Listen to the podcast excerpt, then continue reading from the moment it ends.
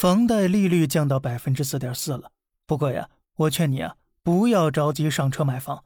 五月十五日，央行宣布全国首套房利率最低下调至百分之四点四，全中国的中介们都疯了。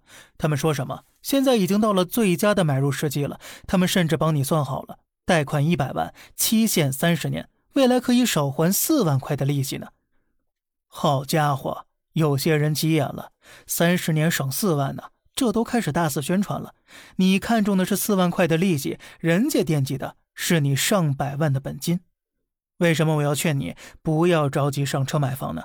你以为百分之四点四的利率啊已经是最低了？没有，这才哪儿跟哪儿啊！二零零八年全球金融危机爆发，央行对存量房利率打了七折，相当于呀你我的房贷利率直接降到了百分之四点一五八。各位呀，现在存量房的利率。打折了吗？没有呢。存量房的贷款利率是多少？五点六三。有人会说呀，昨天不是说降到百分之四点四了吗？拜托，四点四那是针对新房的，存量房的利率根本就没有下降，好吗？如果今天存量房的利率可以像二零零八年金融危机那样，给存量房打个七折，百分之三点九四一，这才叫真正的大利好呢。可是这样的话，中介们会告诉你吗？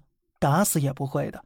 有人说呀，万一接下来房价大涨怎么办？别急，中国房价被打到今天这个地步啊，你还以为能像从前那样说涨就涨吗？接下来房价要想上涨，必须满足以下四个条件。当然了，最后还要说一个很硬的条件，不过达不达得到那就两说了。第一个，全国经济全面企稳且回升；第二一个，疫情的干扰全面退去。第三，老百姓兜里有钱，大家愿意消费。第四，全国大水漫灌似的持续印钱去刺激。这四条，你说现在哪条满足了？条件不满足，那你就要学会撑着它。这撑得越久，咱就挣得越多呀。哦，对了，前面说到还有第五条，这第五条就是人口全面大涨。哎，这样的话，那房子啊。还就真得好好买买了，不然听风就是雨，随便瞎买，那房子就不是房子了，那就是个韭菜盒子了。明白了吗？